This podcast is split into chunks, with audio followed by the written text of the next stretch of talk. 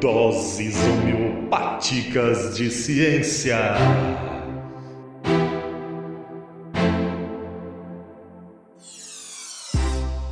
Bom dia, boa tarde e boa noite, pessoas. Bem-vindo a mais um DHC do Ensinecast, nosso podcast sobre ciência e educação.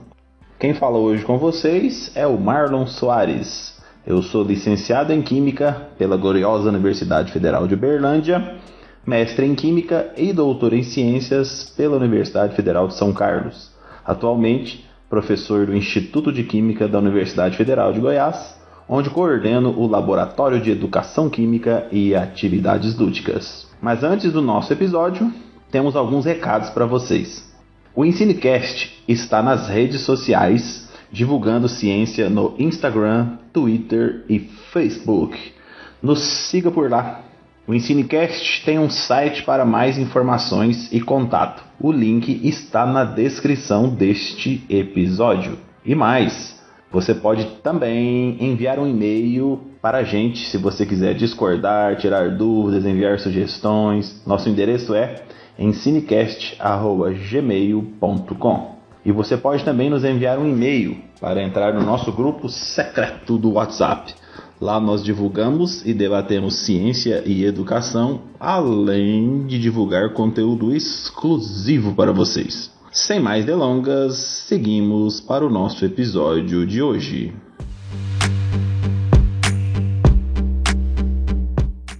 Bom, pessoas, antes de falar de como comprar um bom vinagre, vamos entender que tipo de conceito de ácido nós aprendemos no nível médio e até mesmo em nível superior.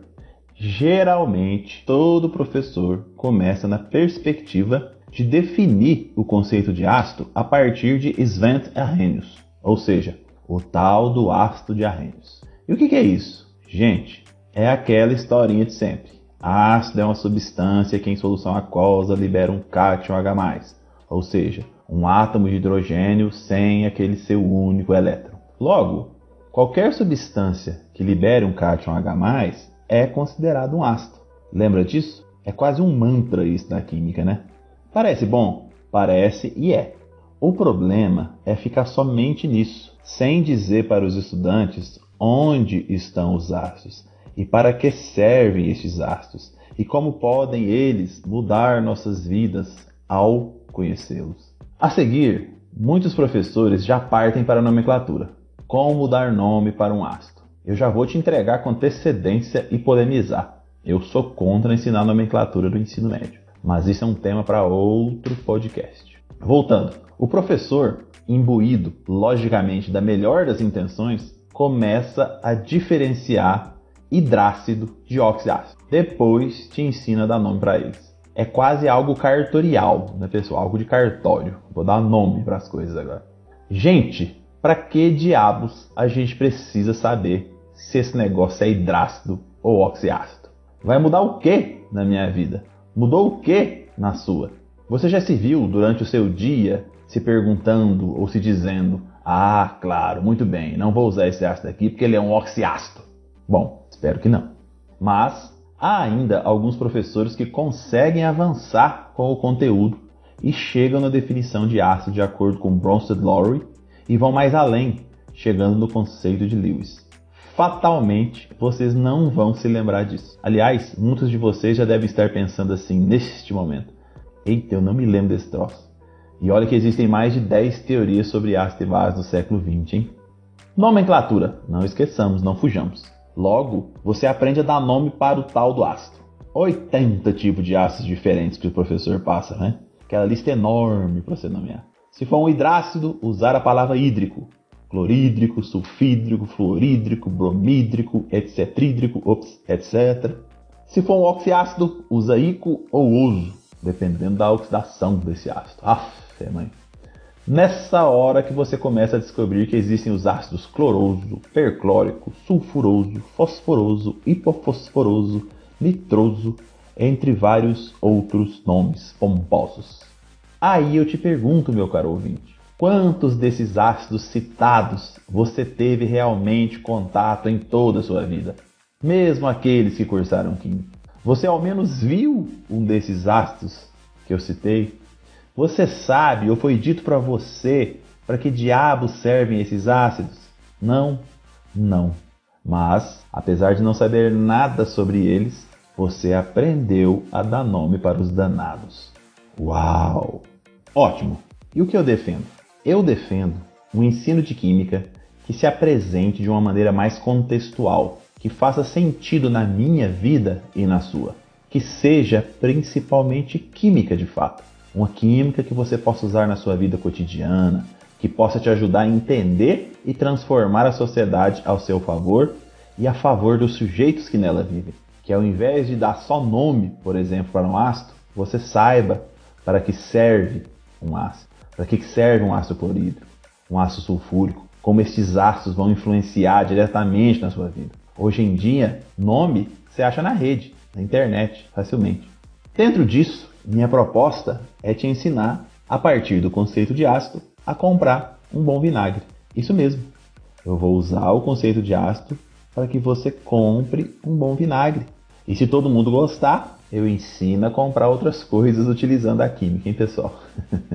então, você passa três anos no ensino médio e ainda não sabe comprar um vinagre a partir do conceito de ácido. Que tipo de química que você aprendeu que não te permite coisas simples como essa?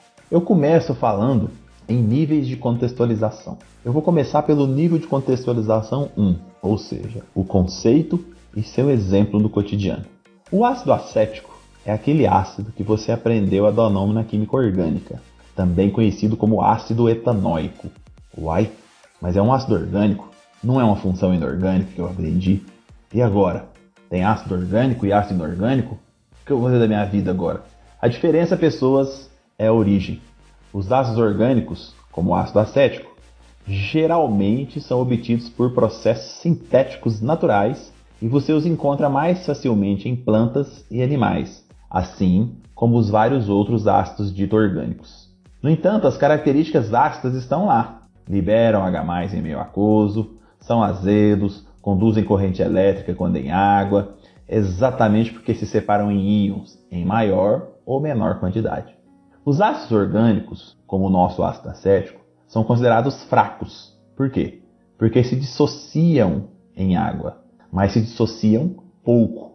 Se você considerar somente essa definição no que se refere à solubilidade da água, aí você vai achar que o ácido acético é sempre fraco. Mas o ácido acético glacial, por exemplo, aquele que tem pouquíssima quantidade de água em sua composição, ele é forte em termos de outras características, como por exemplo, irritante nas veias respiratórias, perigoso em contato com a pele e se inalado, além de diversas outras aplicações.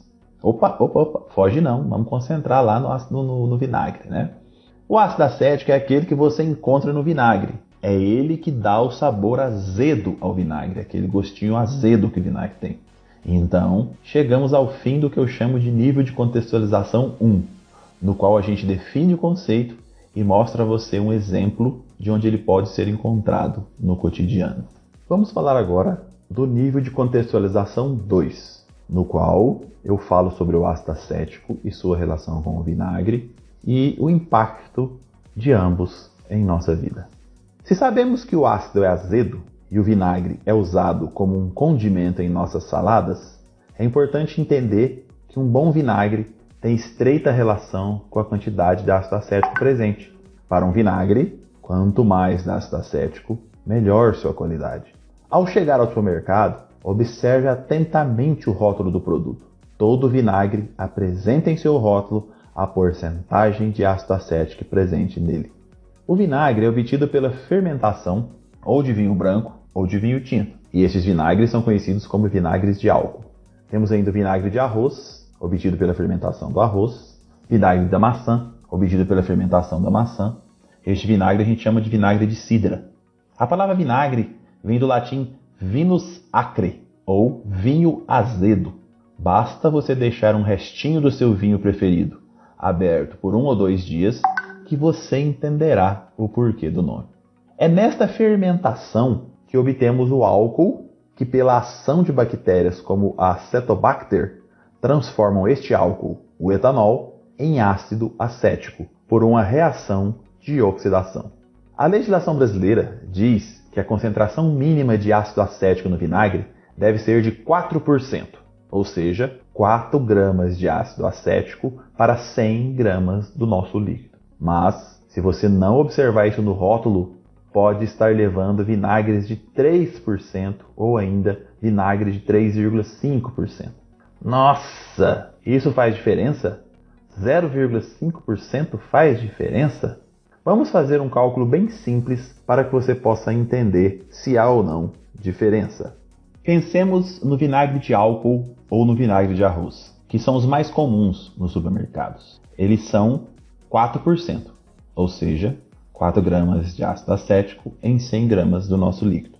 O preço gira em torno de R$ 6,00. Existem vinagres de álcool com porcentagem de 3,5% de acidez, e acha-se vinagres até com 3%. Cada dia mais isso diminui, considerando-se a fiscalização que muitas pessoas fazem em torno dessa porcentagem. Então, olhe o rótulo, gente. Pensemos, ou seja, se um vinagre é de 3,5%, ele tem 3,5 gramas em 100 gramas. O problema é que este vinagre de 3,5% também é vendido num preço próximo a R$ 6,00. Não poderia, pessoal, e não pode. Se ele tem 0,5% a menos de ácido acético, seu preço deveria diminuir de forma proporcional. O preço deveria ser pelo menos aproximadamente 15% menor, ou seja, este vinagre deveria custar próximo de R$ 5,00 e não de R$ 6. Olhe o rótulo. Agora que você sabe disso, olhe o rótulo. O melhor vinagre é um vinagre com mais ácido acético. Quanto mais concentrado o ácido acético, melhor o vinagre. Então, se você compara os preços de vinagre e vê que tem dois vinagres a 4% e um é mais barato do que o outro, qual você deve levar? Obviamente o mais barato, porque a porcentagem de ácido acético é a mesma. Dessa mesma forma, se você tem um vinagre 3,5% a 5,50 e um vinagre 4% a R$ 6,00, não tenha dúvida, leve o vinagre de R$ 6,00. Você vai estar ganhando em concentração e em preço do produto. Veja bem, pessoal, vocês notaram que nessa continha que a gente fez, utilizamos conceitos básicos de química e conceitos básicos de matemática para aplicação direta em nossa vida cotidiana. Vamos agora para um outro extremo. Vocês já viram que existem alguns vinagres de maçã muito famosos atualmente? Eles são considerados principalmente pelos diversos modismos alimentares, né? a gourmetização da alimentação. Geralmente esses vinagres mais gourmetizados têm de 6 a 7% de ácido acético, ou seja, 6 gramas em 100 gramas. Se a gente faz a mesma regrinha de proporção, este vinagre então tem uma concentração que equivale a 50% a mais do que os vinagres normais. Então, se você tem um vinagre que é 4% e tem um vinagre que é 6%, esse de 6% tem uma concentração que é 50% superior àquele de 4%. Se a gente utiliza o mesmo raciocínio, o vinagre de maçã, logicamente, deveria ter um preço que fosse 50% a mais que o vinagre de arroz ou de álcool, aquele de R$ 6,00. Logo, este vinagre gourmetizado deveria custar aproximadamente R$ 9,00, R$ 10,00, correto? Nem tanto, amigos e amigas. Há vinagres de maçã que custam R$ 20,00. Há vinagres de maçã que custam R$ 30,00. Eita! Será que para ter um vinagre de maçã eu tenho que pagar isso tudo? Para ver o meu vinagre gourmetizado, eu tenho que pagar quatro vezes mais? Cinco vezes mais? Há várias pessoas que dizem e acredito que sem má fé, que consumir o vinagre de maçã traz para você saúde, traz para você uma vida saudável.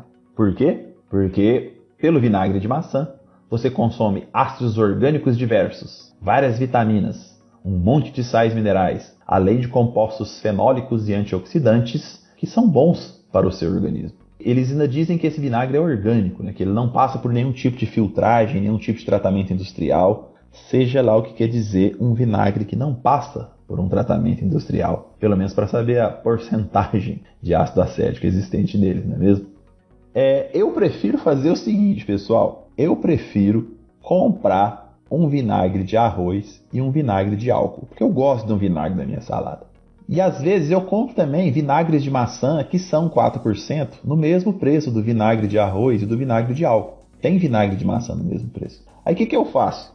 Ao invés de comprar esse vinagre de maçã de 20, 30 reais para consumir esses produtos espetaculares para a minha vida saudável, eu compro aquele vinagrezinho gostoso de arroz, que é o que eu mais gosto, e vou até a seção de frutas, compro um quilo de maçã, faço suco de maçã e eu vou consumir as vitaminas, os sais minerais e os antioxidantes utilizando um gelinho gostoso e refrescando a minha saúde, refrescando o meu corpo.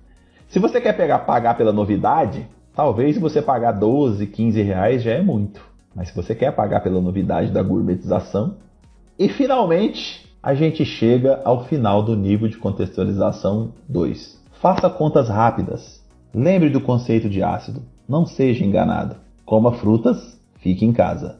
E, para terminar o nosso DHC de hoje, termino com o nível de contextualização 3, que eu chamo de mudança da sociedade a partir do conhecimento científico. Se eu aprendi a comprar o vinagre com o conhecimento científico que eu adquiri, o que eu faço com informação dessa? No mínimo, eu vou consumir melhor. Eu estou aprendendo ciência para não ser ludibriado. Mas isso deve ficar restrito só a mim? É hora da transformação. É hora de espalhar o conhecimento que eu aprendi. É hora de eu não comprar vinagres que estejam fora da legislação. É hora de eu não consumir vinagres com preços abusivos sem justificativas plausíveis. Isso vai valer para tanta coisa na sua vida, a partir do conhecimento científico que você nem imagina. Fale com os amigos, discuta com a família, alerte o cozinheiro ou a cozinheira do seu lar. Se você for professor, ensine ao seu aluno, ensine química de fato, para que ele trans se transforme em um cidadão consciente que possa agir também em sociedade assim como você. Ou ainda, grave um podcast. Pessoas, bom dia, boa tarde e boa noite.